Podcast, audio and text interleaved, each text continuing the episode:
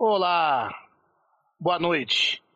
Mais uma quarta-feira de Cyber Talk aqui no canal da Aventura Academy. Como eu sempre falo, é sempre um prazer estar ao vivo com vocês aqui, com os seguidores da Aventura Academy, com os palestrantes que, que aceitam né, conversar com a gente, mesmo nessas noites de calor, tá calor aqui, tá 36 graus onde eu tô aqui, no meio do deserto do Saara aqui, né? Então, eu agradeço muito a disponibilidade dos seguidores que nos acompanham, ótimos nomes que pintam na tela, muito obrigado. E principalmente a tua, Bruno, em dividir a telinha com a gente nesse cenário aqui. Bom, deixa eu ler a sua bio, Bruno.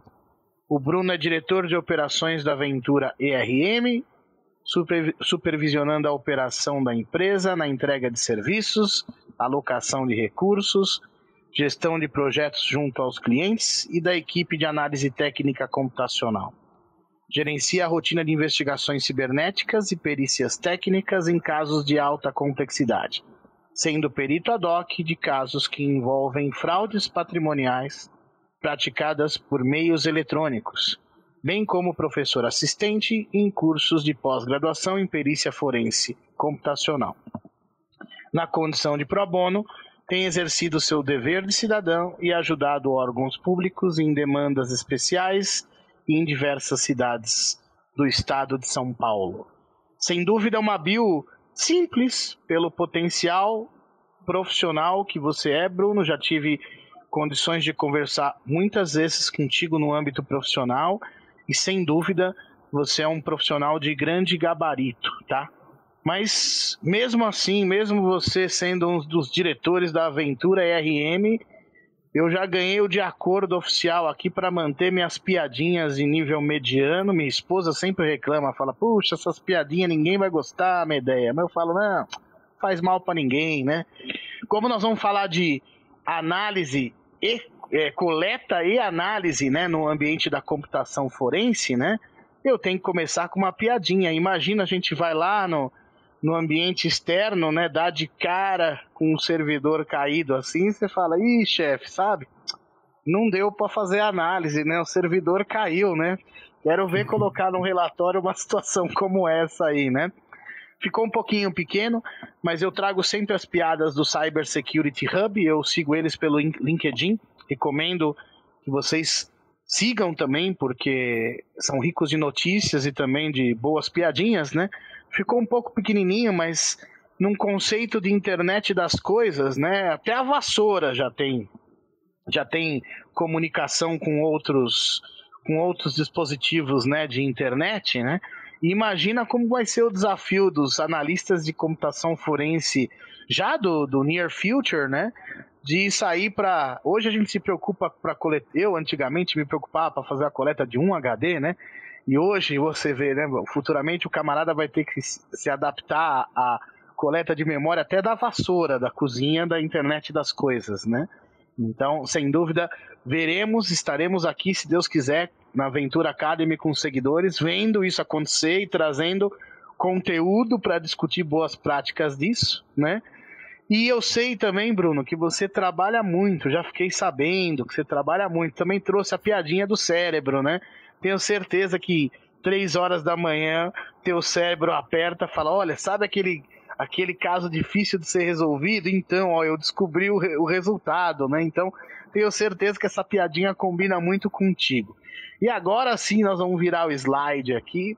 Né? Tomei muito café hoje à noite com a, com a produção. Os dois, eu e a produção estão mais agitados que o próprio palestrante. Pessoal, vou reforçar. Nós fizemos uma nova linha de estudo na Aventura Academy, que é a, a, a trilha de seguro cibernético, tá? Nós fizemos a semana passada uma masterclass com o Cláudio, quem perdeu pode vê-la no YouTube, só seguir Ventura Academy no, no YouTube, vai ver a, a, última live que nós fizemos, tem os detalhes dessa masterclass, né? E, e, e no site ventura.ac tem os detalhes de como poder acessar esse curso. Para aqueles que perderam, se você puder, produção, Coloca aí uma palhinha desse curso para deixá-los com água na boca, por favor. Dizem que um homem inteligente aprende com os próprios erros e um homem brilhante aprende com os erros dos outros.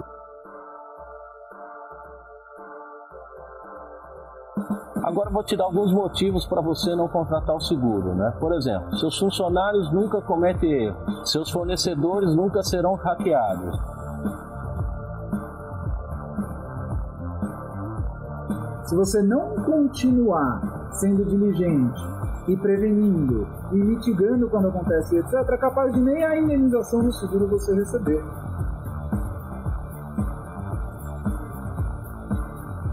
E a partir do momento que você deixa de quantificar, como é que você vai saber se 10 milhões de reais de indenização é o suficiente ou não? Se 100 milhões de reais de indenização é o suficiente ou não, sabe? Fica meio que né, no, no achismo. Acho que na grande maioria das vezes se falha em saber o montante ideal para indenização porque simplesmente as ameaças e o risco oriundo delas não são quantificados.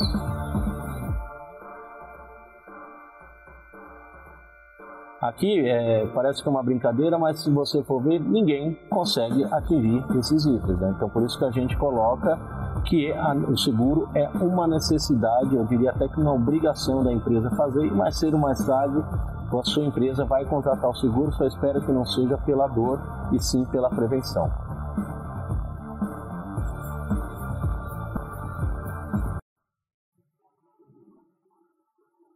É isso aí, obrigado produção. Falamos do curso de seguro cibernético e eu também vou dar uma palhinha de um outro curso que já está disponível desde o começo de junho, que é o Cyber Cybercrime na Prática. É um curso de oito horas, tá? Eu fui o professor nesse caso e também está em promoção. Por favor, sigam o site ventura.ac e busquem as instruções para fazer esses cursos, tá? É fugindo do script logo do começo aqui para para quebrar o gelo, né? Capozzi sugeriu, boa noite Capozzi. Capozzi quer sugerir uma, um potencial entrevistado. A Ventura Academy já publicou nas redes sociais que a gente de fato entra em contato com aquelas pessoas que têm interesse em papear com a gente ao vivo, desenvolver algum material web, né, é, estar mais próximo do corpo de instrutores para ajudar no desenvolvimento de material para a Ventura Academy. Então, Capose, tua, tua colega é nossa colega, ela pode nos procurar diretamente na, na nos, nos canais de contato da Ventura Academy. Sem dúvida, a gente pode programar um bom papo aí entre entre Aventura Academy e ela, sem dúvida, não necessariamente eu aí como moderador. E agora passo a palavra para o nosso colega Bruno Barreto. A gente vai tentar aqui falar né, de boas práticas da, da rotina de computação forense, desde da, da coleta de dados até a análise. Né? Então, Bruno, passo a palavra para ti, já perguntando para ti como é que é o, a rotina da coleta? Quais são as preocupações e qual é o ambiente que geralmente a gente se depara na coleta de dados, Bruno? Bom, antes que nada, boa noite a todos. É uma honra para mim poder dividir a tela contigo, Medea. Você é um grande profissional, né? É, eu já tive também a oportunidade de trabalhar contigo em algumas oportunidades. Bom, é, respondendo a tua pergunta, é, na minha experiência, eu já me deparei com alguns ambientes diferentes de coleta, né? Por exemplo, é, no próprio cliente, né? Onde é, poderia ter ocorrido o fato, ou seja, os computadores do cliente, os servidores do cliente. É, também já me deparei em, uma, em infraestruturas alheias à, à infraestrutura do cliente, por exemplo, no próprio cliente do cliente que já aconteceu, por exemplo, uma vez uma fraude de pagamento, é, de, uma fraude em mês de pagamento, onde rolou aí uma falsificação de boletos e tudo mais, e nós tivemos que ir até o cliente do cliente para fazer a coleta lá. Uh, também já aconteceu, por exemplo, eh, de termos que ir até o prestador de serviços do cliente, no caso de web service, por exemplo, a gente tem que fazer coletas de logs na infraestrutura desse prestador eh, de serviços. Então, os ambientes são bem, eh, bem diferentes, né, por assim dizer. Sim, você sabe que no meu, num bom passado da minha vida profissional, a minha preocupação era mínima. Eu ia visitar uma pessoa física que tinha um HD pequeno, né? E assim, eu mal me preocupava muito, né? Com os detalhes prévios para me preparar para uma situação de coleta. Agora, de anos para cá, né? É, eu tenho certeza que o ambiente é muito mais complexo, né? Cliente, cliente do cliente, prestador de serviço do cliente, provedor de, de serviço de internet do cliente. Então, sem dúvida, eu imagino que o desafio é pesado nesse processo prévio, né? A gente nem saiu ainda para chegar lá no cliente e tratar o incidente.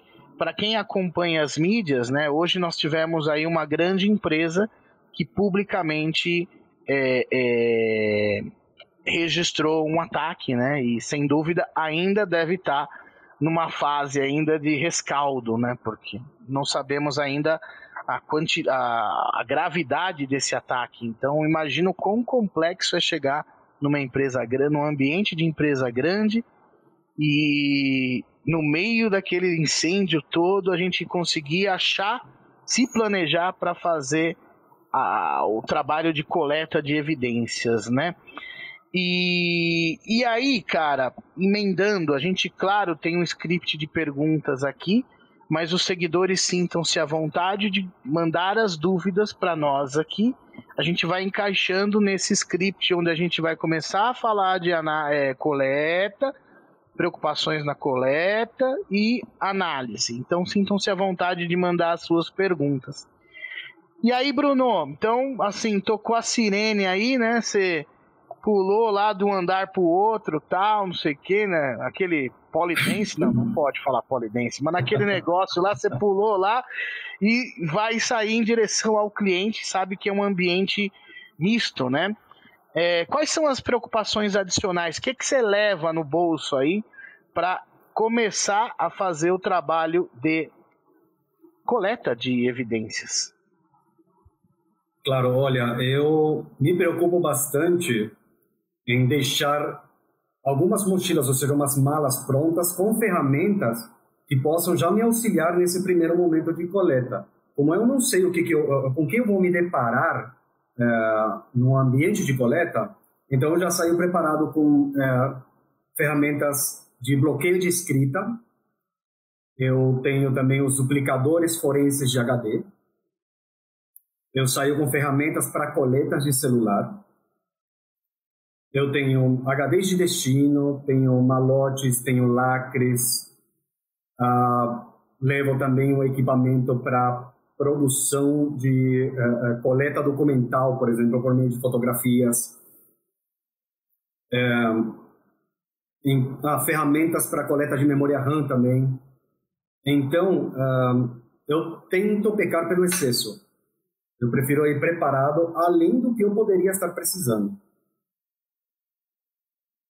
Sim, né? E cada vez mais a mala, né, do, do, do analista de campo, né, tem que ser bastante grande. Uma vez eu conversei com um executivo dessa área e ele falou: não, eu, eu, eu recruto profissionais para coleta, recruto profissionais para análise e, pre, e recruto profissionais para automatização de scripts de análise. Até eu falei, pô, mas um cara só faz tudo isso. Ele falou, é, mas são realidades bem distintas e preocupações bastante distintas que, que a gente vai é, tentar aclarar para vocês aí. Lembrei desse papo, faz alguns anos que eu tive esse papo, fiquei um pouco confuso no início, que na minha cabeça é o mesmo cara que faz tudo, né? Mas de fato, com, a, com dado as complexidades dos ambientes né, de análise, sem dúvida vai chegar um momento que até os, os mais especializados vão ter que segregar um pouquinho, né? Enfim. E me fala um pouquinho aí dessa parte da coleta documental, né? Assim, eu eu entendo bem que eu vou lá e vou duplicar um ambiente, né? Eu entendo que eu vou estudar um determinado ambiente para separar o joio do trigo e ver o que é possível coletar de informação para uma posterior análise. E essa parte de que você comentou de coleta documental, tem algum segredo nisso aí que pode dividir com a gente? Olha, não tem segredo nenhum. É, na verdade, é, hoje em dia, por exemplo, no caso, vou dar um exemplo aqui, que já aconteceu comigo, no caso de aplicativos de mensageria segura, é, aqui como exemplo o Wire, o Signal da Vida, eles não permitem ainda a extração do banco de dados onde, onde estão contidas todas as mensagens trocadas pelo aplicativo. Ou seja, você não consegue chegar lá com a sua ferramenta, plugar o celular e poder extrair toda essa conversa para posterior análise em laboratório.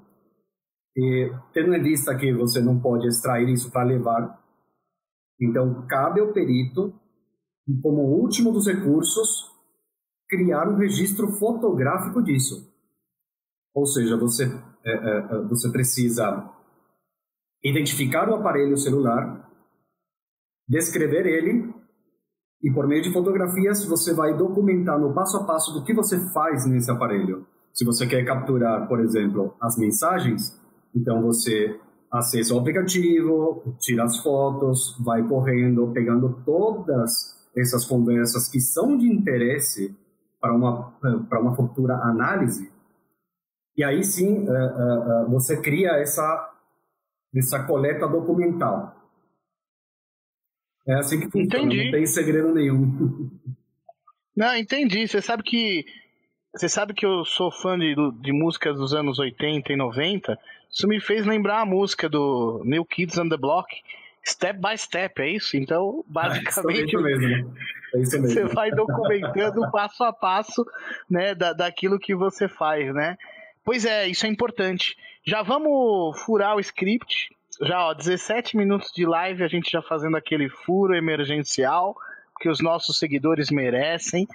O Rock pediu assim: passa pra gente o cinto de utilidades forense aí, né?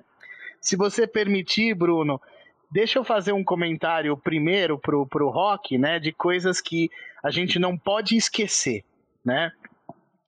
Talvez a primeira, eu aqui tô falando de maneira mais antiga, porque Estou bastante enferrujado nessa área, tá? Mas uma das coisas que nós não podemos esquecer é mecanismo de bloqueio de escrita.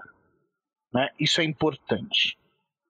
Uh, outra coisa que a gente não pode esquecer é discos, discos disponíveis. Precisa estar tá no orçamento de quem trabalha com análise computa computacional. Disco. Ah, mas é caro. Pois é, é necessário né? Esses discos têm que sair preparados para o campo.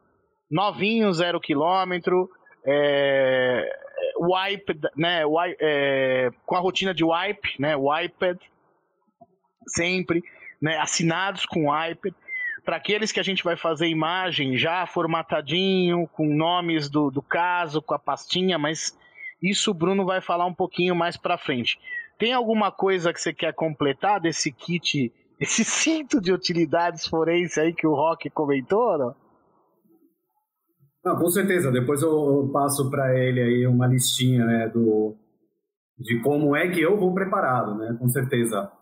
Uh, mas importante sim, de fato, são as ferramentas de coleta de memória RAM. Porque se você chegar, por exemplo, e o computador estiver ligado, é importante sempre fazer essa, uh, essa coleta, né? para celulares também, né? Só que é, no caso dos celulares já são as ferramentas um pouco mais específicas e não muito baratas, né? No caso. Esse é outro desafio, né? Dessa área para você se manter atualizado e ter hardwares disponíveis para duplicação dos diversos dispositivos mobiles realmente requer um bom investimento. Esse, é, esse realmente é um bom desafio e confesso que eu estou bastante enferrujado com esse assunto, por isso que eu vou continuar provocando aqui o nosso palestrante para a gente se atualizar, né? Legal, cara. E puxa, então você saiu com uma mala pesada, cheia de disco, cheia de hardwares para copiar discos, hardwares para copiar mobiles, dispositivos de bloqueio de escrita, kits de ferramentas para análise de, de live, né, análise quente para uma situação de memória, né? Uh, e aí, cara?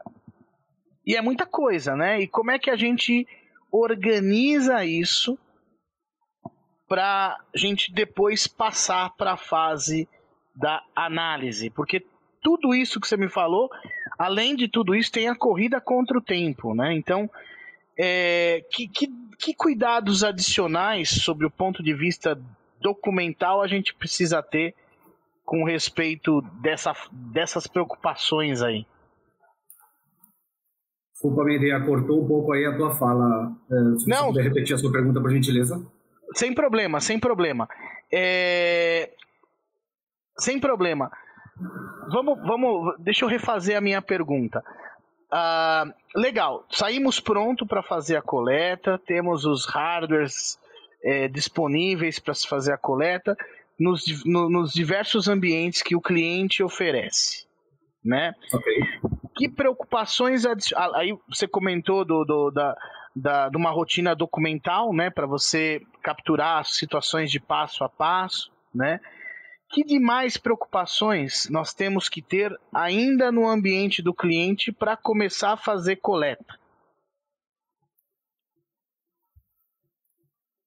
Olha, a principal preocupação é você tentar entender qual que é o vetor de, uh, uh, do, do fato que aconteceu. Ou seja, aí você, por exemplo, tem diferentes tipos de, ataque que, de ataques que podem ter ocorrido contra o seu cliente. Aí, o principal é você conseguir identificar por onde pode ter ocorrido esse ataque. Aí podem, podem ser, por exemplo, uh, podem surgir coletas na nuvem, uh, as coletas que eu já tinha falado também antes, por exemplo, de computadores, de servidores, a própria coleta documental também. Então, uh, respondendo a tua pergunta, acho que o principal é parar, olhar tudo o que está acontecendo e tentar entender essa, essa estrutura, a infraestrutura do teu cliente para poder identificar os pontos de coleta. Legal, sim, entendido. É, o nosso colega Bot Einstein mandou uma pergunta que é, a gente vai falar um pouquinho mais disso lá na parte da análise, tá? Ainda nós estamos na questão da coleta e assim, se durante a coleta a gente identifica algo já encriptado, embaralhado ou impossível de se dar uma prévia, o que a gente vai fazer? A gente vai seguir com os detalhes, as preocupações da coleta, documentação de tudo que a gente está fazendo, tá?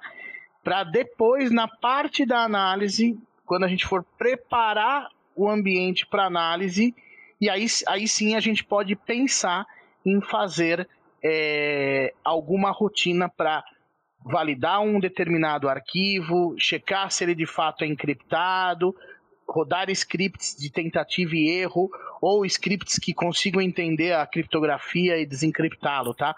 Mais para frente a gente entra um pouco mais nessa parte. E aí, Bruno, é... quando a gente fala sobre situações de nuvem, por exemplo, né? Qual é a preocupação ou qual, qual as boas dicas que, a gente, que você consegue compartilhar para a gente de deixar documentado que você está fazendo uma coleta de algo que é muito volátil, né? Fala um pouquinho disso para mim, por favor. Bom, de coleta em nuvem eu posso te falar logo de cara aqui de alguns logs de IS, por exemplo, né?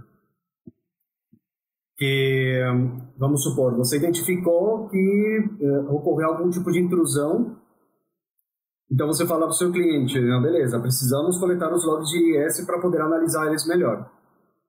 Aí, ok, você precisa pegar uma credencial válida dele, você precisa baixar o cliente, por exemplo, para poder se conectar ao servidor onde está contido aquele log. Você se valida com as credenciais que ele te passou e inicia o processo, por exemplo, de baixar isso do Bucket para a tua máquina ou para um HD externo também. Isso poderia ser.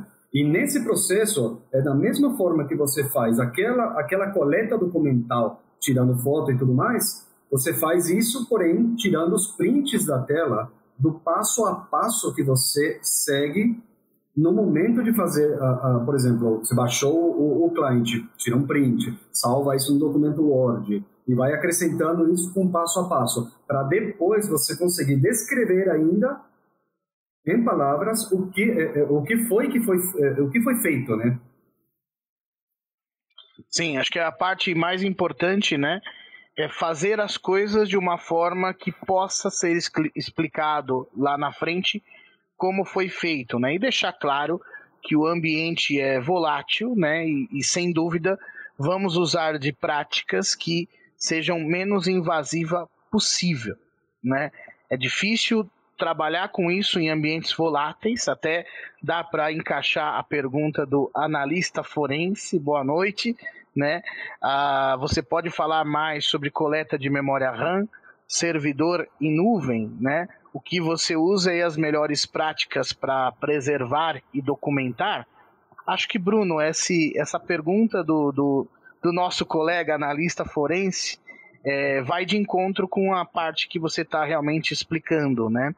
é, é, os, os, as preocupações que a gente tem que ter em trabalhar com nuvem, no exemplo que você deu. Se você quiser, de repente, falar agora sobre, sobre memória RAM, que a gente vai falar um pouquinho mais para frente. E servidor. Servidor estava um pouco fora do nosso script, mas talvez é, numa situação de servidor onde o servidor está hospedado literalmente no ambiente que nós estamos fazendo análise, né?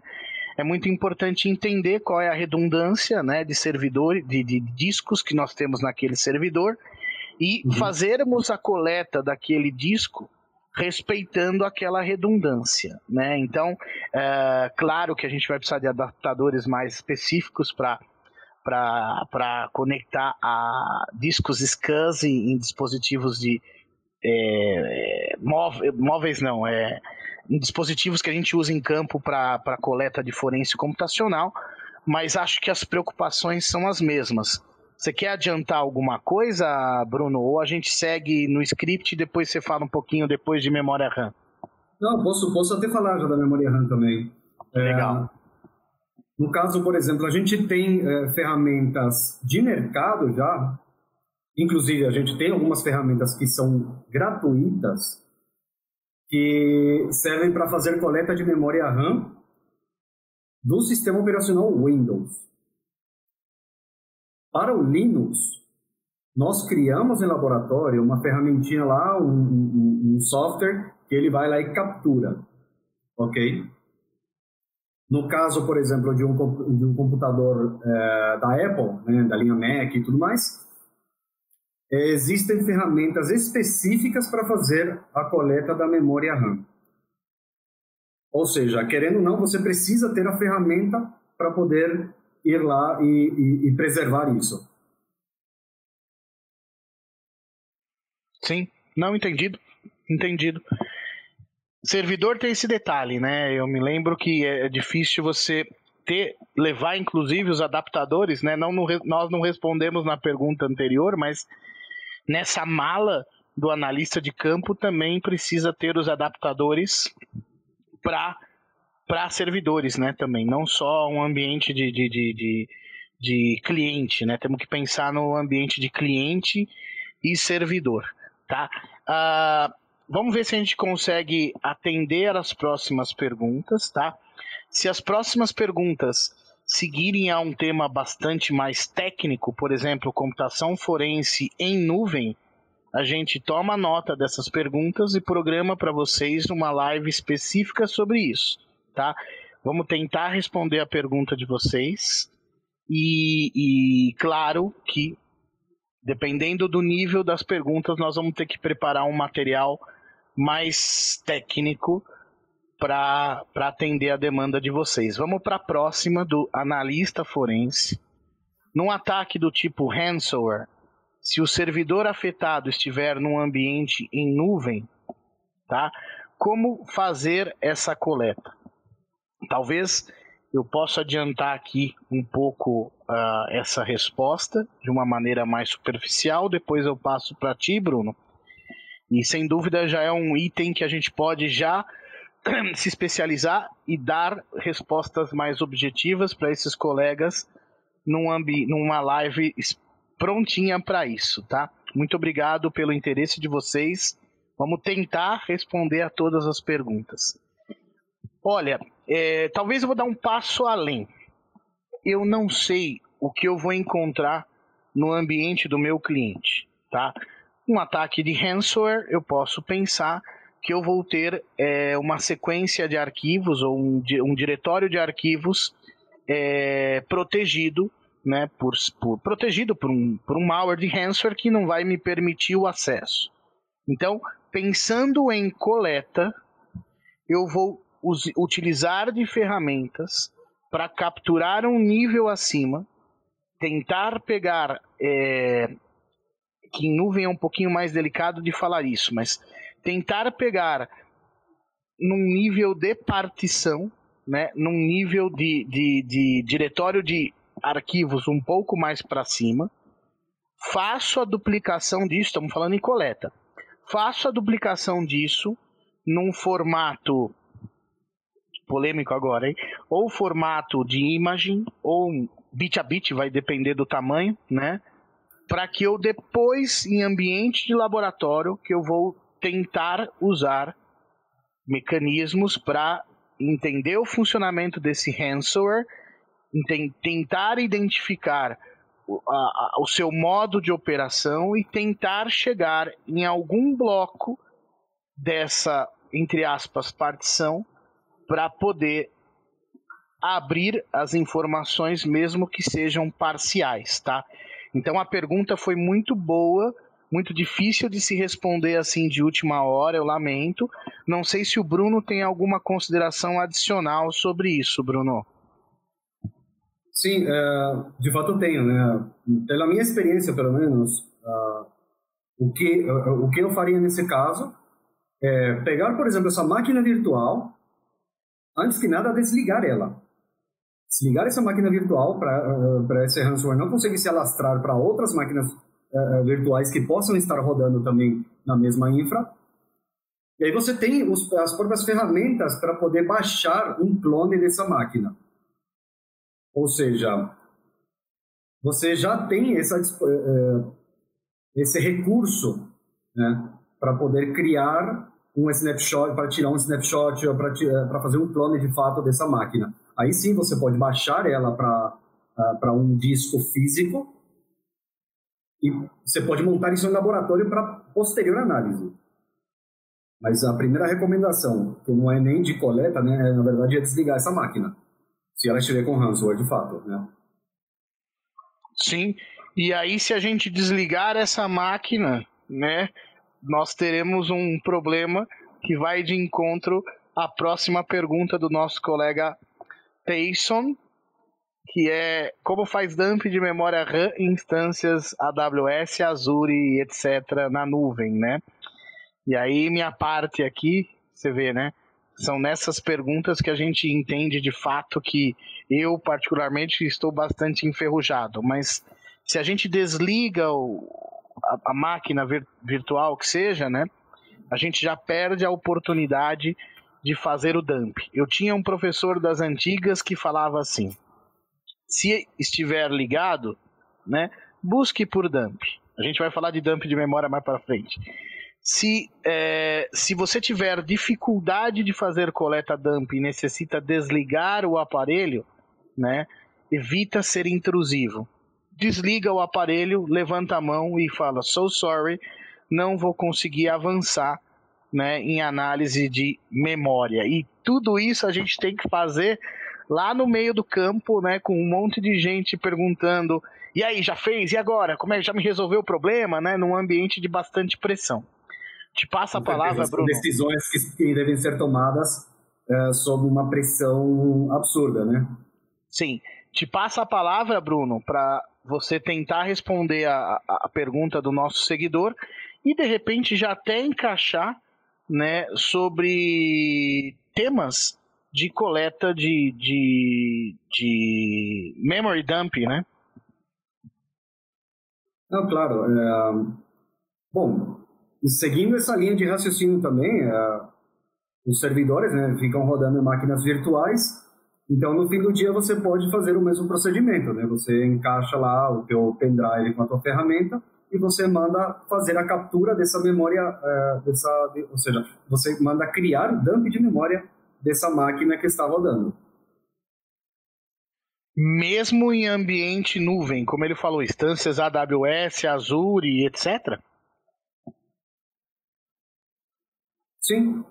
Legal. No final do dia são, é, no final do dia são máquinas virtuais que vão rodando. Agora tudo depende do, do sistema operacional que vai rodar na máquina.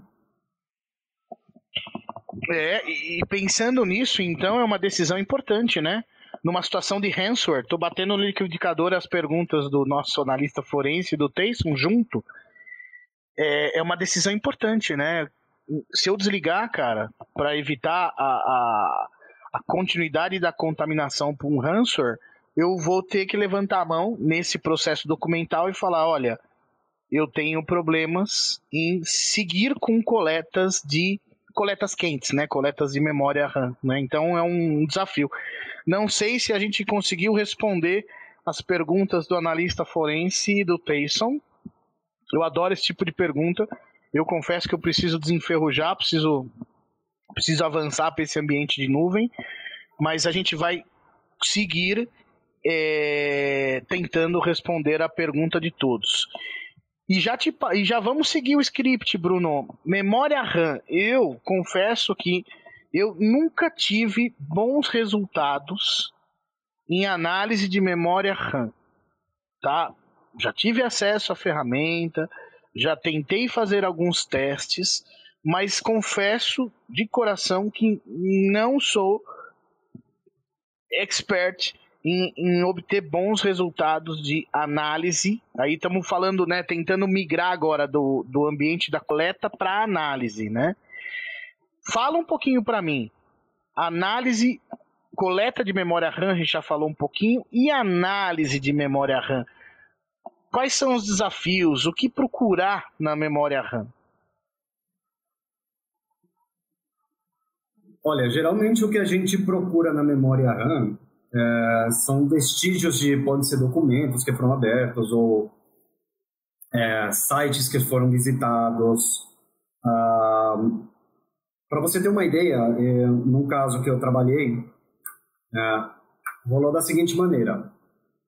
Um rapaz aí, seus 34 anos, ele criava por volta aí de 70, 80 usuários no LinkedIn por dia para praticar ataques e agressões virtuais contra uma subcelebridade aqui de São Paulo.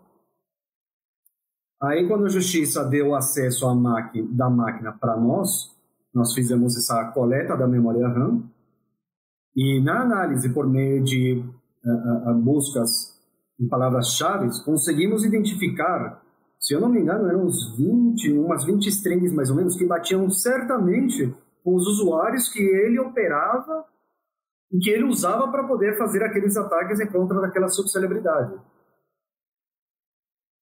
Você entendeu? Ou seja, na memória RAM ficaram lá, os, ficou, uh, ficou o artefato dele usando esses usuários. Ou seja, conseguimos encontrar na memória RAM a materialidade dele ter criado ou operado aqueles usuários. Então, desmistificando, né, uma de maneira simples, né? Em memória RAM, você pode, depois, fazendo uma coleta bem feita, né? Você pode fazer buscas, por exemplo, por palavras-chave e, e aí sim você vai conseguir encontrar maiores indícios de uma determinada situação que estava acontecendo naquele momento em que a máquina foi encontrada ligada. Deixa eu colocar aqui o comentário dos nossos seguidores. O Capose voltou ao assunto de ransomware e é bastante relevante o comentário dele, né? É, descobrir a origem do ataque, né? Geralmente vem por máquinas espufadas ou zumbis né, da internet que, por sua vez, ficam em zonas remotas, camufladas por proxy e etc. Eu fico pensando aqui, né? Quanto mais rápido a gente agir, quanto mais rápido a gente agir numa situação de ransomware, né, talvez até pensar em duas etapas. A primeira etapa para eu pegar uma, uma das imagens, uma das máquinas virtuais, preservar para análise, né? As outras, de repente, partir para uma, uma, uma esfera de, de shutdown, né? Que aí não é uma decisão do analista da computação forense, né? Isso é, seria decisão do próprio do, da própria vítima que está sofrendo esse ataque. E claro, né, se tiver a ajuda de alguém que conhece o ambiente do, do cliente, né, tentar passar a análise inicialmente para as máquinas onde possivelmente receberam a comunicação com esses zumbis de internet, esses, essas máquinas espufadas.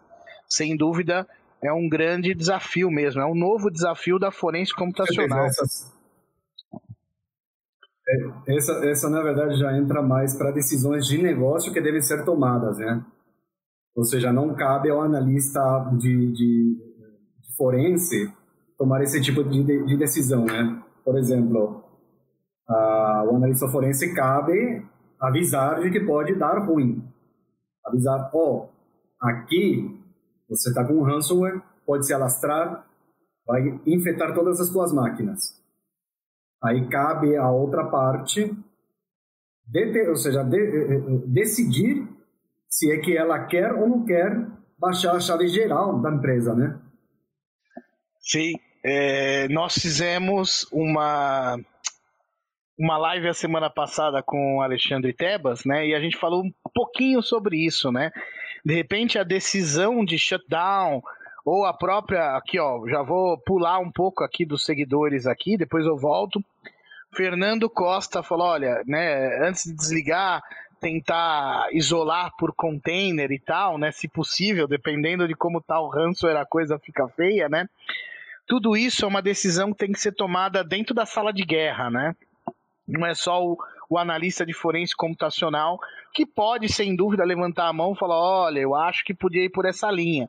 E os caras dentro da sala de guerra né, é, vão poder, de fato, checar a melhor decisão a ser tomada. Obrigado pela sua contribuição, naquela, Fernando. Naquele cenário, naquela né, linha lá de equipe multidisciplinar, né? Sim, né? É, imagina tudo isso que nós estamos falando. Nós já falamos de você viu que a gente já perdeu o script da live, né, Bruno? Ó, a gente já falou de nuvem, de dump, de máquina virtual, de ransomware, né? Agora de, de de repente fazer shutdown ou de repente isolar por container e tarará, tarará. Imagina se tudo isso ficar na decisão da, do mesmo carinha que tá com aquela, com aquela mochila de 20 quilos cheia de HD para estudar o, o ambiente do cliente e sair tomando decisões. Então, realmente, é, é um assunto bacana de live, Impossível. né? E é, é, é, eu ia falar, né, que é, é bem complicado, né? Você tem mais autoridade aí que você tá no dia a dia nesse tipo de coisa. Deixa eu colocar aqui mais comentários. Muito obrigado pela participação de vocês, tá? Ó, Marcondes Santos, processos em execução ou que foram executados tráfico de acesso na IP, algumas credenciais, são exemplos que se encontram na memória. Marcondes, cara, nota 10. Obrigado, porque eu acabei falando de uma maneira bastante simples, né? Que é assim, sabendo o que a gente vai investigar, né? A gente vai lá na memória e tenta buscar aquilo. Eu confesso que eu tive bastante dificuldade, isso já há 6, 7 anos, em operar uma ferramenta para assim eu tive bastante dificuldade de, de, listar os processos mas eu esperava que eu ia conseguir encontrar mais informações né uma vez que eu conversando com os colegas entendi que uh, fazendo buscas por, por keywords, né? Então, se eu, se eu buscar por um, determin, por um formato de IP, se eu buscar por credenciais conhecidas, se eu buscar por strings conhecidas, sem dúvida a memória pode me trazer. Mas eu confesso que há, há 6, 7 anos eu não tive boas experiências com isso e estou bastante enferrujado nesse assunto. Foi uma das razões pela qual eu forcei a barra com o Bruno para a gente falar sobre esse tema, tá?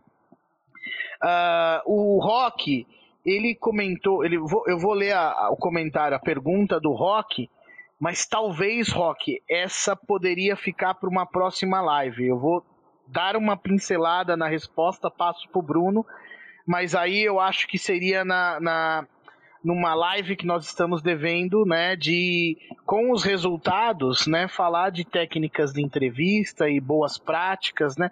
Falamos um pouquinho nisso, bem superficial com a doutora Anaí. Mas vamos lá. O que o Rock comentou, coletando dados das pessoas, você faz as entrevistas com os responsáveis para tentar identificar os autores do ataque? Nessa, nessa live que nós estamos fazendo, estamos ainda no cenário de análise. Né? Então, para chegar ao ponto de, de entrevistar pessoas envolvidas, nós ainda temos que passar pela fase do reporting, né? Temos que achar algo, né? E depois da fase do reporting, que a gente vai tentar correr para falar sobre isso, Bruno, aí sim a gente tem condições de suportar, como analista forense computacional, aquele profissional que tem autonomia para desenvolver entrevistas ou até entrevistar, é, desculpa, ou até suportar quem tem de fato pleno poder para executar esse tipo de entrevistas, tá? Então, Rock, tô te respondendo de uma maneira superficial para a gente dar foco no, na coleta e análise forense computacional. Mais para frente a gente entra, mergulha nesse assunto que eu adoro, né, é, sobre técnicas de entrevista. Tem alguma consideração, Bruno, sobre essa, esse comentário do Rock? Não, acho que você abordou uh, uma boa parte mesmo, eu concordo contigo. Não, maravilha, maravilha. Bom, seguimos então no nosso script, né? Falamos um pouco de memória, pulamos um pouquinho o script e HD, né? Assim, discos, né? Que agora nem, nem, não são só discos rígidos, né? Discos em geral, né? Como é que você faz? Lá numa época minha lá, eu achava um HD IDE de 80 GB e eu fazia a cópia por um outro IDE de 80 GB e tardava 4 horas e meia a cópia e mais alguns minutos aí, 45, 50 minutos, quase uma hora a mais para gerar hash, né? Então, tô entregando aí que faz um tempinho que, a, que, eu, que eu lidei com esse tipo de coisa. E hoje, como tá? Hoje você sai para campo com HD grandão, faz imagem, faz bit a bit, seus copiadores de HD são poderosos. Fala um pouquinho disso para mim, por favor. Sim, uh, olha, os meus HDs, o tamanho mínimo dos HDs que eu saio é de 1 tera, né? Com conexões é, USB 3.0, a gente presa também pela velocidade de transferência de dados. A gente não pode ficar é, com um gargalo, por exemplo, de, de, transferência de dados na hora da cópia. Que geralmente são, são ambientes não muito, não muito amigáveis, né, por assim dizer. então, quanto antes você terminar, você consegue uh, sair mais rápido, né? E geralmente o tipo de, de, de, de, cópia que a gente faz, a gente faz raw image, né? Uh, dependendo aí do, do, da técnica que a gente utiliza, uh, geramos aí um, um arquivo de extensão .dd, um .001, e a gente prefere nesse tipo de, de extensões pela facilidade de montagem né, em vários tipos de ferramentas forenses. Então, uh, você consegue gerar esse arquivo e consumir ele com vários tipos de ferramentas. Aí você tinha perguntado também sobre a capacidade dos, uh, dos duplicadores de, de HD, certo? Sim. Eu tenho, eu tenho uma ferramenta que sozinha ela consegue fazer 4 para 4. Ou seja, eu consigo é. simultaneamente fazer cópia de quatro HDs ao mesmo tempo. Uhum. Isso a gente pode usar 4 para 4 em campo, né? E futuramente a gente pode usar até o mesmo aparelho, né, de 4 para 4 para fazer cópia das imagens, né? Cópia da cópia, né? Não sei se você vai abordar esse lado, né? É, o, o meu copiador dessa época era engraçado. Era um para fora, um para dentro, os dois IDE. E assim, eu passava a madrugada, ele girando e dava erro, eu tinha que dar skip em cada bloco que dava erro. Eram, foram boas noites sem dormir aí. Mas, enfim, que bom que hoje a gente tem é, dispositivos muito mais rápidos, né? Do que. Tô falando muito antigamente, o pessoal vai achar que eu tô velho. Pera aí. E, e, cara, e particularidades, né? Eu, tinha, eu tinha muito problema, saía, já tive, viajei para outro país, chegou lá e eu não tinha um adaptador, tive que correr atrás de um lugar para comprar um adaptador, pagar uma fortuna, né, para conseguir concluir um trabalho de coleta de informação. E hoje tem algum algum dispositivo que exige alguma particularidade, sei lá, algum sistema operacional ou enfim, algum, algum dispositivo que exige alguma particularidade ainda na coleta para posterior análise? Olha, é, a gente tem algumas técnicas né, que podem ser utilizadas na hora da coleta. Por exemplo, você pode uh, botar, por exemplo, com uma distribuição forense, você pode uh, subir essa distribuição no próprio computador e pela linha de comando você montar o HD que está dentro desse, eh, desse computador somente como leitura e ordenar a cópia bit a bit para um HD externo. Então, essa é uma técnica de cópia, ou seja, você não precisaria, nesse caso, de qualquer tipo de adaptador. Você só precisaria ter o seu pendrive com a sua distribuição é, live, conectar ela no, no, no, computador, subir ela e iniciar o, o procedimento de cópia. Tem outro tipo de, de coleta que é desmontando o aparelho, você retira esse HD coloca, por exemplo, ou no seu bloqueador de escrita, ou você pode montar mesmo assim eh, nos, em, diferentes sistemas operacionais, somente como leitura e também dar o comando de, eh, de cópia. Ou já pluga direto no seu uh, duplicador forense. Agora, por exemplo, é, nos computadores novos do Mac, aqueles famosos chips T2 e tudo mais, eles vêm soldados na placa-mãe. Aí você não tem como tirar ele para espetar no seu duplicador forense.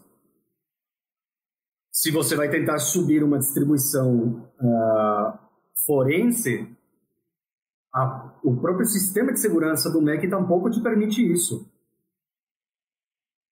Aí você precisa de uma ferramenta especial que possa ser reconhecida pelo sistema de segurança do Mac para somente assim iniciar o procedimento de cópia. Ou seja, no caso do Mac hoje, hoje em dia no caso do Mac, temos essa particularidade. Até uns anos atrás ainda a gente conseguia tirar o HD né, do Mac e iniciar a cópia tranquilamente. É, cara, tô vendo que eu vou ter que voltar a estudar bastante, viu? Porque as coisas estão bem mudadas de uns de anos pra cá, viu? Bom, obrigado, seguidores que estão aqui me motivando para a gente manter esse projeto, tá? E cara, tudo isso que a gente falou, nós estamos a 53 minutos já, estamos chegando nas considerações finais já, né? Só da gente falar sobre isso, já deu quase uma hora. Imagina num clima de resposta a incidente, com alguém falando: cadê os resultados? Nós estamos ainda coletando, ainda falando de boas práticas de coleta e documentação daquilo que a gente está coletando. Vai chegar o cara e fala: resultado, Bruno, agora. Estamos dentro do laboratório né? Já estamos, já separamos o joio do trigo, já fizemos cópia da cópia para poder preservar a inicial, né? Para deixar ela disponível e tal. O que que eu consigo priorizar para dar as primeiras respostas àquele cliente que está ansioso? Olha bem que você falou, né? É, vamos supor, terminou o procedimento de cópia, você leva essa, é, vamos, vamos chamar ela de cópia original. Você leva essa cópia original até o laboratório e antes, inclusive, de você fazer a cópia da cópia, ou seja, a cópia 2, você precisa documentar a entrada desse objeto no seu laboratório, deixar isso muito organizado, porque nem sempre o analista que faz a coleta é o mesmo analista que faz a análise. Então é muito importante, inclusive para você conseguir manter a, é, a, a, a, cadeia de custódia. Né? E em relação ao que você prioriza, tudo depende do objetivo dessa perícia. É, por exemplo, Uh, vamos supor, o teu cliente ele quer saber com quem você estava trocando uh, e-mails, né? Fala assim, não, o Medea estava praticando concorrência desleal, ele estava vazando uh, toda a lista de clientes aqui da gente. Eu quero que você pegue essas conversas. Nesse caso, a gente prioriza os arquivos de extensão PST, né? Porque é aquele banco de dados onde estão os e-mails contidos. Aí a gente vai direto para poder retirar isso. Aí vamos supor, dizem, ah, eu quero, o Medea acessa pornografia na hora do, de trabalho. Eu quero que você resgate todas as imagens. Beleza, aí é outro objetivo diferente de pegar as comunicações. Aí você pode rodar ferramentas específicas para poder reconhecer e facilitar, inclusive, o teu trabalho, né? De, eh, eh, de reconhecimento dessas imagens aqui a critério de exemplo eu tenho um detective, né? Ele uh, tem os algoritmos que vão reconhecer as, as imagens que têm conteúdo pornográfico. Aí você já tem uh, o resultado de acordo com aquele objetivo. E por exemplo, ah, aconteceu, uh, a gente precisa entender o que, quando foi instalado esse Windows. A gente está com dúvida de que o Medea formatou a máquina. Aí a gente pode focar em pegar, por exemplo, os logs sistêmicos para poder identificar quando foi essa máquina formatada. Então, tudo depende de qual o objetivo da perícia para você conseguir entender o que priorizar e como é que a tua análise vai ser é, feita. Então, cara, pois é. E, meu, é, e, e para fazer, para adiantar isso, ainda nós temos que ainda preparar esse dado que foi coletado para análise, né? Porque se a gente não prepara essa informação antes, a gente perde tempo na, na busca, né? Não sei se você ainda dá tempo de falar sobre isso aí, né? Ó, aproveitar que o, os seguidores estão comentando aqui, ó, o Rock falou que uma hora de live é pouco né? O Bruno não sabe, mas assim, a gente passa de uma hora e pouquinho, temos que pagar hora extra para produção. E a produção é, pega pesado com a gente, viu, Rock? Vamos tentar estender um pouquinho aqui, porque por mim eu ficaria até meia-noite de amanhã, porque eu adoro esse assunto, tá? Mas, cara, então, a gente adianta, a gente adianta essas primeiras respostas, mas mesmo assim, só podemos adiantar essas primeiras buscas se a gente preparar a evidência para análise, né? É, na minha época eu usava algumas ferramentas que são pagas, né? Que a gente rodava scripts que faziam undeleted, que faziam é, é, é, o processamento dela, indexação e uma série de coisas, né? O que, que você tem para falar sobre essa parte, Bruno? É isso mesmo? Estamos no caminho certo, cara? Não, com certeza, com certeza. O primeiro passo, certamente, é você indexar é, essa evidência que você coletou. Uma vez indexado, você consegue fazer aí a sua pesquisa, é, ou seja, o retorno é muito mais rápido do que você, por exemplo, você sair montando essa, essa imagem e pesquisar, como a gente diz no laboratório na unha, né? Sim, sim. Deixa eu pegar aqui, vou pular do Capose, a gente fala no finalzinho.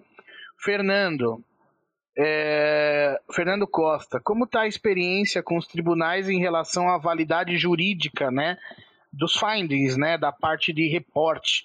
Talvez a gente pode usar essa pergunta do Fernando Costa para entrar nessa parte final que a gente ia falar do, dos findings, né, das boas práticas de separar os findings e, e, e, e pôr num reporte que eu consiga ter melhor facilidade de apresentar isso para quem de direito. Fala um pouquinho disso, Bruno, por favor.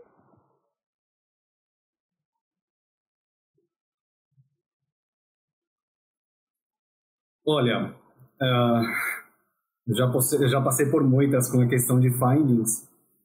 E, cara, o que eu posso te dizer hoje em dia é, cara, você precisa ser muito organizado com a, com a questão dos findings. Por quê? Porque o cara que faz o report nem sempre é o cara que faz a análise. Sim. Então, como é que você facilita a vida desse, desse cara que escreve o relatório, entendeu? Eu, por exemplo, eu gosto de implementar um sistema lá de pastinhas, né? Por exemplo, eu tenho um nome do, uma pastinha com o nome do caso, se tem mais de uma máquina nesse caso, você vai nomeando as pastinhas dentro com uh, os nomes da máquina. Se, por exemplo, eu tenho algum tipo de, de identificação, né? Por exemplo, eu tenho um nome lá do usuário, aí tem a máquina do, do Medea, então tem máquina do Medea, tem máquina do Bruno, e dentro disso você ainda faz uma subdivisão uh, por tipos de findings. Tem, por exemplo, os e-mails, né? Então, você tem a sua pastinha com os e-mails. Você tem a sua pastinha com, com as imagens pornográficas, com o histórico de internet. É, sempre as coisas que são... Ah, o, o, o, que já são... que vão ser utilizadas né, para poder colocar no report. Isso é muito importante, né? Ou seja, você já precisa ter consumido essa informação, analisado, entendido que isso é importante, para somente assim você colocar isso uh, no, na pilha de findings, por assim dizer. Né? Sim, e, e, e, claro, né? E, e, usar, talvez poderia emendar para falar a diferença de, de, de, laudo e relatório, né? Que aí é uma forma de completar a pergunta do Fernando, né? Sobre a experiência ah, da claro. aceitação, né, da validade jurídica. Sim, sim. Bom, é, no laudo, por exemplo, você tem. Ele é escrito, né? Uma linguagem técnica e ele é bem objetivo. Assim, usando aqui como exemplo, você fala assim: ah, encontrei. Ó, o artefato XPTO estava no cluster não alocado, número. Entendeu? E quando você vai criar, por exemplo, esse laudo, você, você precisa deixar ele muito, uh, muito detalhado. Ou seja, você vai uh, detalhar a máquina que você coletou, a metodologia que você seguiu para fazer essa coleta, a metodologia da análise. Você vai fazer um passo a passo praticamente, desde que essa evidência passou pela sua mão. Os findings, eles têm que ir com metadados, é, você tem que colocar o caminho completo de onde ele foi achado, o nome da máquina. É, e, cara, você tem que somente falar em relação aos fatos. Ou seja, é, isso aí é em relação à pergunta do Fernando, né? Isso, isso. Uma vez, é, uma vez que você escreve o seu laudo bem objetivo, bem detalhado, bem especificado, explicando passo a passo, aí já fica muito mais fácil de você defender isso uh, perante lá o, o, o, tribunal. Claro, e me permita, Bruno, vou até emendar com o segundo comentário do Capozzi, eu, eu, eu pulei o do BitLocker, a gente fala no finalzinho, o segundo comentário do, do, do Capozzi foi justamente assim, né? Como é que tá. Como é que tá para investigação, né? Como é que você está familiarizado com a ISO 27041, que são boas práticas de procedimento de investigação? Me permita eu responder na tua frente, Bruno, porque isso é um tremendo desafio. E se eu tiver condições de seguir esse passo a passo que a gente queria passar claro, ele aqui em live, né? Da gente ter bons procedimentos de coleta. Bons procedimentos de coleta significam coletas justas, coletar aquilo que é possível, das da, usando boas práticas, usando proteção de escrita, tomando boas decisões para tentar coletar artefatos em memória daquelas máquinas que estão quentes, né? Cópias quentes e cópias frias.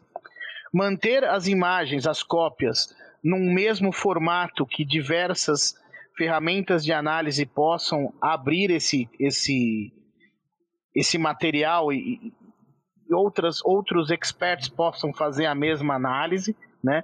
Tudo isso é uma forma da gente seguir a 27041. E nesse conjunto que o Bruno dividiu em, em laudo e relatório, né? Se a gente tiver condições de escrever de maneira processual, não precisa estar tá tudo no relatório, senão vai ser um relatório de 1 milhão e 300 páginas. Mas, se eu tiver condições de, dentro do meu procedimento, dizer o seguinte: esse disco de origem X, hash Y, né, uh, foi duplicado com imagem X, imagem Y, analisado usando os procedimentos A, B, C e D, e os findings foram encontrados nesse, nesse, nesse diretório que o, o, sistema operacional acessa e nesse, nesse, nesse bloco que o sistema operacional não acessa por padrão, né? Uh, e, e, e, guardando as evidências né, de como isso foi feito, é uma forma de eu estar próximo a ISO 27041. Mas eu não respondi para você, Capose, de forma completa. Por quê? Porque o desafio do, do analista forense computacional é fazer tudo isso na correria. Eu já cansei de achar algo e falar, chefe, corre aqui, corre aqui. E aí, meu amigo, eu nem lembrava onde eu estava, cliquei em outro lugar, meu. Para eu achar tudo de novo, eu falo, chefe, volta daqui a algumas horas porque eu me empolguei e eu não fiz a salvaguarda correta, né? Então, eu quis responder para ti, Capose, de maneira superficial. Não sei se você tem alguma coisa para completar, Bruno, sobre isso aí.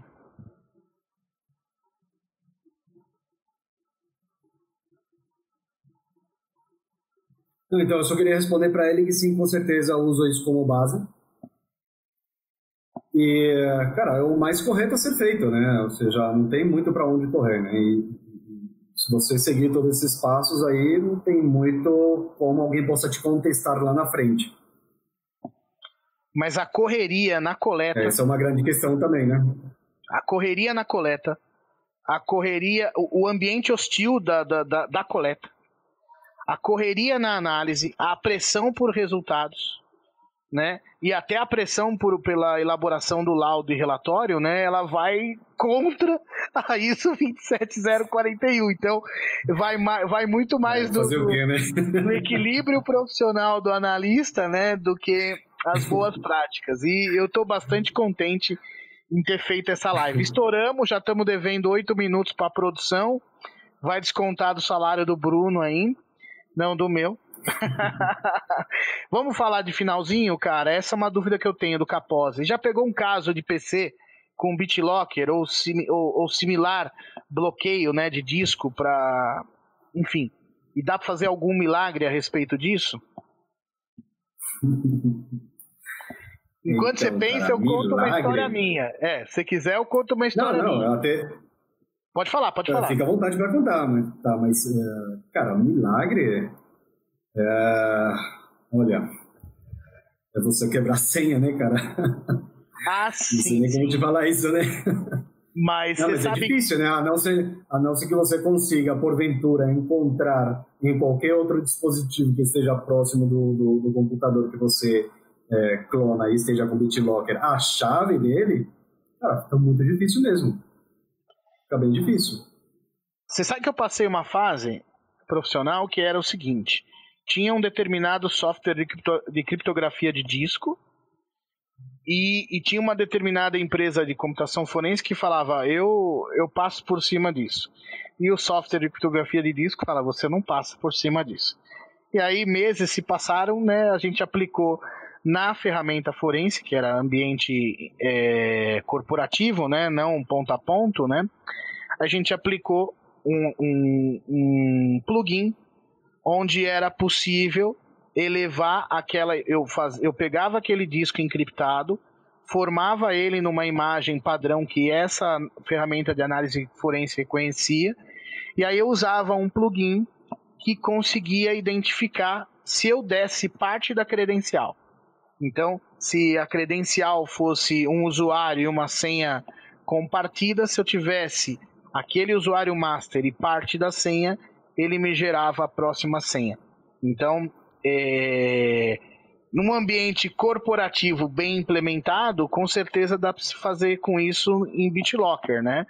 Eu crio um mecanismo onde um plugin vai ler e vai falar, não, legal, o disco era válido, a imagem foi feita de maneira certa, o camarada que está fazendo essa cópia tem privilégio para isso, então eu gero um verdade desafio para ele e abro aqui, ah, é, e, ab, e abri em RAW, em RAW, né? Então eu tinha que clicar com Sim. o botão direito e fazer outra imagem em cima daquele encriptado. Não sei se existe isso parecido nessa realidade de BitLocker atual aí, Bruno. Não, BitLocker é um pouco mais complexo. Hum. É um pouco mais complexo do que isso. Né? Temos o BitLocker hoje, o Firewall do, da, da Apple, né? Que, cara, existem técnicas para poder quebrar essa senha, porém uh, você acaba consumindo um, uma grande quantidade de recursos, porque não é fácil, né? Você precisa extrair o hash, você precisa ver quantos saltos ele deu, é uma coisa um pouco mais complexa mesmo. É, temos que continuar estudando, hein, Bruno? Não dá para parar, não, viu? Não, não, não. Vai com constante evolução isso aí, hein? Vamos finalizar. Tem, eu vou falar os, os últimos comentários aqui, né? Ó. Já vou falar os comentários daqui a pouquinho. Ventura.ac, para quem precisa de certificado, acessa lá, vê as nossas lives, gera certificado para aqueles trilheiros que estão estudando precisam de certificados no YouTube, vamos, vamos dar uma incrementada no nosso canal do YouTube, para o YouTube entender que a gente é relevante de fato. Então, Ventura.academy no YouTube, acessem aquelas lives que vocês, porventura, ainda não conseguiram acessar. Né? Dá um apoio para a gente aí no, no, nas redes sociais com a hashtag Ventura Academy. Comentários finais aqui, né? O Fernando Costa aqui falou: oh, o Meliante pode ter anotado a chave debaixo do teclado, né? Pois é, cara, eu ia trazer Hoje essa piadinha. Assim. É, eu ia trazer essa piadinha para conta com essa sorte, né? É. Eu ia trazer essa piadinha pra live, né? De, de, de usar, colocar realmente a chave debaixo do, do tapete, ou jogado do, embaixo do teclado, ou em cima do telhado, me confundir aqui, né? Mas é, outra, é uma outra coisa que a gente vai ter que falar numa próxima live, é, é, o perfil. Quando o analista de computação forense, o cara chega preparado no ambiente, mesmo que hostil, juntando aqui o que o Capozzi havia comentado, se ele tiver tranquilo, ele consegue observar o ambiente. E naquele processo, que você chamou de, de processa, processamento de documentos, né? Pode ser que se identifique no ambiente de coleta no mínimo, dicas de senha ou algum padrão de senha. Eu já tive essa vivência em ambiente de coleta, né, onde o, o raciocínio da senha era uma senha compartilhada, ficava numa, numa lousa. Né? Então, em um dado momento, a gente tirou foto dessa lousa e depois conseguiu entender isso. Foi sorte, tá? Não foi, não foi que a gente estava lá esperto para para achar isso, mas como a gente já viveu por isso, hoje a gente está mais esperto e analisa o ambiente para tentar achar algo assim, tá? Mas isso é com o tempo e principalmente o que eu voto é na tranquilidade que o analista de coleta tem que ter para buscar essas coisas aí, né? No, na patrimonial o pessoal chama de tirocínio, né? Que é a resposta a um determinado a uma determinada invasão, mas é algo assim, é o skill investigativo para você, além de estar focado naquilo que você precisa copiar, duplicar, documentar, observar em volta para ver se é algo material, não necessariamente eletrônico, computacional, pode ser útil no seu processo posterior de análise, tá? Acho que a gente respondeu todos os comentários. Bruno, dá uma palavrinha final para essa turma. Para mim é sempre um imenso prazer e principalmente falar sobre isso. Eu vou além, assim, mas o problema é que a produção pega pesado com a hora extra aqui, viu? Dá seus comentários finais, Bruno, faz favor. Gente, antes que nada, eu gostaria muito de agradecer aí pela oportunidade. Uh, uma grande honra, de novo, repito, uma grande honra dividir contigo a tela e um prazer gigantesco uh, poder falar aqui para todos os seguidores. Então, de novo, muito obrigado e tenha uma ótima noite. Maravilha. Não falei o nome de todos da live, li cada um de vocês. Um, um imenso carinho promover esse, esse material para vocês. Vamos fazer uma próxima, Bruno, sobre findings. Vamos fazer uma próxima. Claro, com certeza. Ma, ma, mais sobre esse lance de nuvem que está me deixando enferrujado aí e tal, né? Para a gente se preparar melhor ainda para dar uma, uma resposta mais adequada aos nossos seguidores. Espero que você tenha gostado e vamos marcar uma próxima e, enfim, é, seguiremos aí, se Deus quiser, com esse formato de Ventura Academy todas as quartas-feiras, nesse papo de Cyber Talk. Muito obrigado. Eu encerro por aqui. Bruno, um abraço para você e nos vemos numa próxima oportunidade. Um abraço a todos os seguidores também. Valeu! Obrigado, gente.